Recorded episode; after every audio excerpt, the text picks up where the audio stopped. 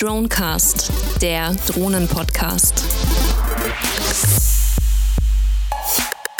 So, Metal Danny ist hier bei uns äh, auf dem Race, äh, auf dem Qualifying für den äh, World Drone Prix. Äh, super, dass du da bist. Ähm, erzähl doch nochmal, äh, wie du eigentlich zu FPV Racing gekommen bist.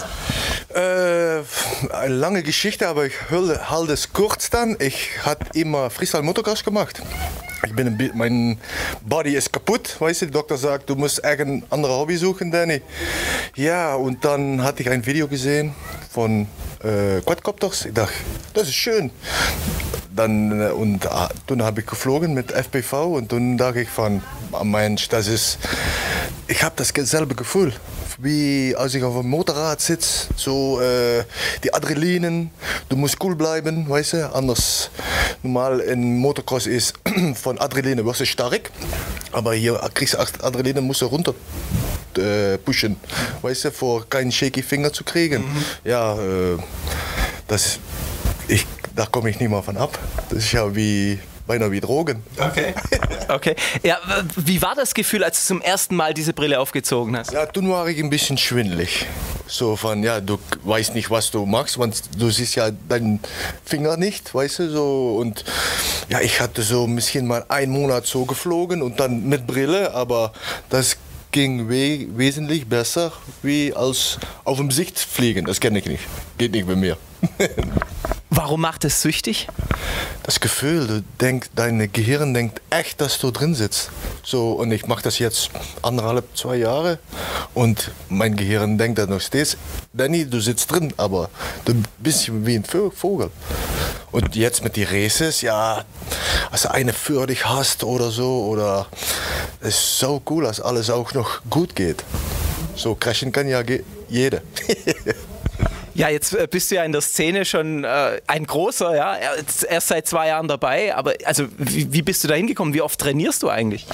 Ja, im Sommer viel. So, da probiere ich jeden Tag zu fliegen oder viermal in die Woche. Aber so mit das Wetter jetzt hm, gehen wir nach Parkings, so ein, zwei, bisschen dreimal in die Woche. Und im Parkings ist ja vor, vor ähm, Quadcopter ist nicht so gut. Also crasht ist echt hardcore. Alles geht kaputt. Dafür äh, ist mehr Basteln dann zu Hause.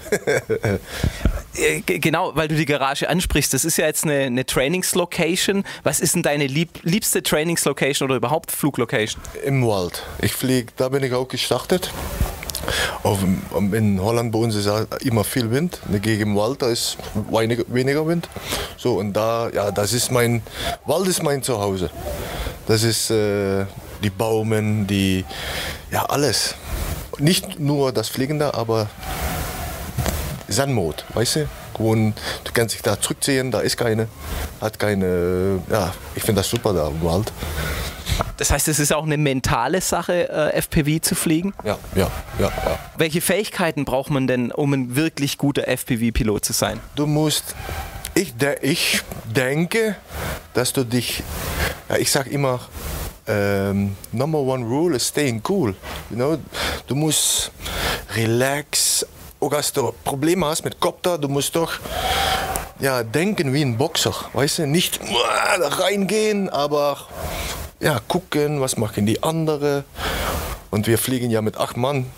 Ähm, ja, zwei gehen sowieso crashen. Und musste, ja, wir haben vier Runden, dus meistens mache ich drei Runden ruhiger und dann probiere ich äh, einzuholen. Ich gehe da nicht so voller Gas rein. So. Ich probiere immer cool zu bleiben und zu finishen. Ne?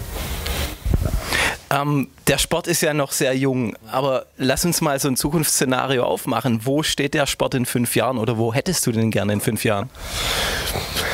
Ja, das geht so schnell. Die letzte 2015 ist so schnell gegangen mit, mit alles, mit Elektronik, mit Flight Controller, mit Motoren, mit Propeller, mit ja, ich weiß nicht. Ich hoffe, in fünf Jahren haben wir bessere Lipos und äh, weniger Glitches in, im Brill. Weißt du, wir haben viel so hier, wir haben viel Störung von Metall.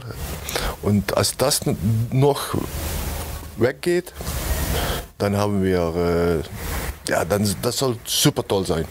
Und das ist das Schwerste noch daran, dass du, du musst da durch hingucken. So, äh, der eine kann das, der andere nicht. Ich probiere das aufzutro- auch aufzutrainieren, auch mit äh, ähm, mit einem Ton neben mir zu fliegen, ein Sch- Scheißton, weißt du, dass du gestört wirst durch, durch die Ton und dann doch gut fliegen. Um, um deinen Fokus einfach zu trainieren, dass du wirklich 100% im Bild bist und im Fokus bist. Das fliege ich auch jetzt mit, sorry, mit Kopfhörer. Dann höre ich meinen Motoren, dann höre ich das Gelaber nicht neben mir. Und uh, uh, scheiße, und wa- was, die sagen ja alles. Und die haben auch sprechende Senders. Und ja, das, hm, das finde ich nicht so. Dafür mache ich meine Motoren auf, auf äh, Headphones. Und organisatorisch in fünf Jahren, wo, wo steht der da? Ist es ein Millionensport oder äh, Ja, ist, das ist gut und nicht gut. Weißt du, ähm, als es um Geld geht, dann sind, hast du wenig Freunde. Ne? So, jetzt, äh, Danny, hast du da ein Lötapparat? Sicher.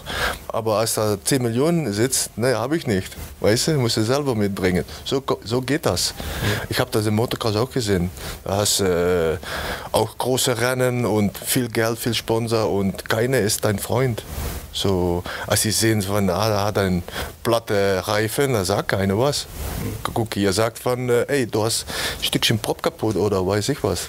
So, das, mh, ich, ich habe lieber einen schönen Pokal und über zehn Jahre, guck, das finde ich so. Oder ein gutes Video. So, äh, Geld brauchen wir. Äh, brauchen die, für das allemal zu organisieren. Aber ja, und mit Geld ziehst du auch gute Piloten an, aus Amerika oder weiß ich, wo die alle vandaan kommen. Aber hm, für Freunden so, weißt du, das ist, hm, so, das finde ich dann nicht so schön. Also ich, ich weiß, wie das geht. Ich bin 25 Jahre Motocross gewesen und da ist keiner dein Freund.